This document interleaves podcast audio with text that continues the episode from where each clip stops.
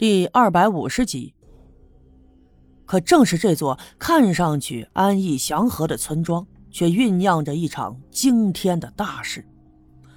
而那些正在忙前忙后做晚饭的妇女，以及那些坐在炕头上抽着烟袋、烫着白酒等着吃晚饭的人们，以及那些天真幼稚、不谙世事的孩子们，都不会意识到这一点，而我却深陷其中，难以自拔。快到家了，我们的马车停在路边稍作休息。跑了这一阵子，老马也累了。赵金凤紧紧抱着我的腰，把头深深地扎进了我的怀里。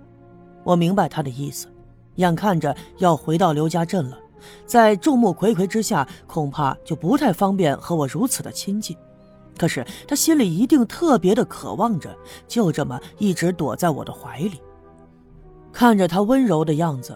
我不由得有一些意乱情迷，当然了，这样的感觉呢，并不是第一次出现。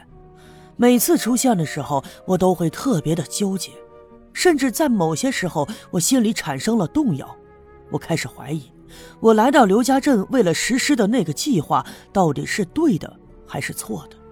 就算我成功了，又能怎么样？我能得到什么呢？而我又会失去什么？但不管怎么说。我失去的远远会比得到的多得多。当然，对赵金凤产生如此的感情，并不在我的计划当中，这是一场意外。也正是因为这场意外，使整件事情就变得特别的复杂，让我的计划不得不一变再变。但是不管怎么说，这件事情在我还很小的时候就根植在我的心里。我曾经发誓，一定要把这件事情给办成，来告慰我爷爷的在天之灵。我们休息了一会儿，就赶着马车回到了镇子里。马车呢是刘老二家的，当然得先到他们家。赵六姑看到我们这么快就回来，不禁皱了皱眉，不过她也没有多问什么。我们把简单的现场事情跟她说了一遍，她也只是点了点头。然后我和金凤就离开了六姑家，顺着村里的小路直奔村部走。既然已经回来了，那么总要跟赵村长打个招呼的。当然了，赵村长和六姑一样，虽然我能看得出来他并没有希望我们这么快就回来，但是他还是没有多说什么。这时候天已经晚了，我们还没有吃晚饭。金凤在小卖店就买了点东西，跟我去了我家。没想到我一进门就看见白胜利在我的屋子里，不过呀，我马上就反应了过来，想必是他听说我回来了，所以在这里等我。不过赵金凤在我身边，恐怕呀有很多话就没法说。白大夫，你咋在这儿呀？赵金凤上下打量了一眼白胜利，说：“其实啊，白胜利自己心里也明白，金凤平时挺看不上他的。”所以他冲着金凤咧开嘴一笑，说：“哈哈哈，呃，这不是我叶兄弟去了县城吗？栓柱又不在家，嘿，我刚好从这儿过呢。哎，我就看见不知道谁家淘气的猫狗进了院子了，我担心他祸害屋子，这不就进来看看吧。”哈哈哈。其实啊，很明显能看得出来，白胜利这是在说谎，他来这儿是找我有事儿的。不过呢，金凤也懒得揭穿他，但还是转过脸看了我一眼。我明白他的意思，他呢是在心里纳闷因为在他的印象里，我不应该跟白胜利这样的人有什么来往。见赵金凤在这儿，白胜利也知道没法跟我说话了，就站起了身，笑着说：“嘿嘿，呃，你俩回来了就好啊，啊，那我得走了，家里还有病人等着我给打针呢。”哎，那那那啥，小叶兄弟啊，我先走了啊。呃，一会儿你要有空的话，到我家去一趟。听说呀，栓柱那孩子发烧了，你到我家给他取点药啊。我明白他的暗示，冲他点了点头。几天没在家，这屋子里多少有些冷清。金凤扎起围裙，忙前忙后的帮我收拾，又做了晚饭，我们俩一起吃了。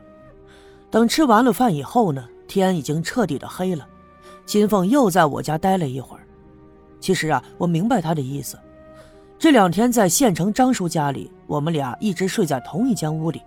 虽然说并没有做什么过分的事儿，但是金凤应该十分享受能和我挨着睡觉的感觉。那么其实我何尝不是这样呢？不过呀，现在已经回到了刘家镇，在村里这些人的眼皮子底下，当然是不能这样的。所以十点钟的时候，看我有些疲惫，金凤就起身离开。回了他自己的家。赵金凤走了以后，我一下子坐起了身。我站在院门口，朝外面张望了一阵子。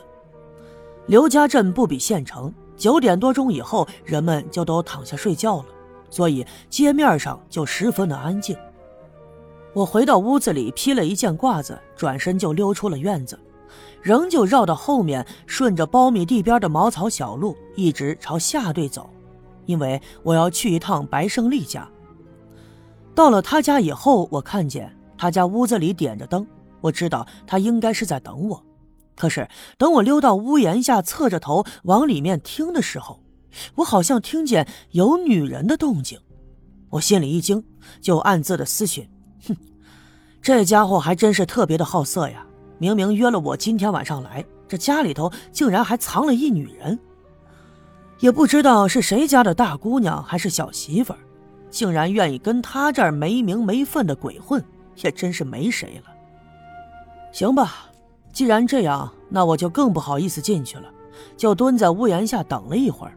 可是他们俩仍旧在屋里头嬉笑着调情，那女人竟然就没有要走的意思。我听得心里烦乱，实在是没耐心等了，就低声的咳嗽了一声。我的声音不大。但是相信屋里的白胜利已经听见了，呼的一下子灯就灭了，屋里头也安静了下来。紧接着我听见了一阵噼里扑隆的声音，想必呀是他们俩在忙着穿衣服。又过了一会儿，屋门吱呀的开了，白胜利探头就往外面看，外面天色暗淡，他并没有看见我，但是我也没有着急出来，因为我知道那个女人呐应该也在屋子里。又过了一小会儿，果然从里面就走出一个女人来。她的头上扎着围巾，围住了嘴，只露出两只眼睛。再加上夜色黑暗，所以说我看不见她的长相。我只能看到她的身体略显肥胖，走起路来摇摇晃晃的，倒腾着两条粗短的小腿，三步两步的就跑出了院子，然后一拐弯，奔到了屋子后面的小路上。其实啊，不用看到这张脸，光看他的身形，我就能认得出来，这人就是刘玉梅。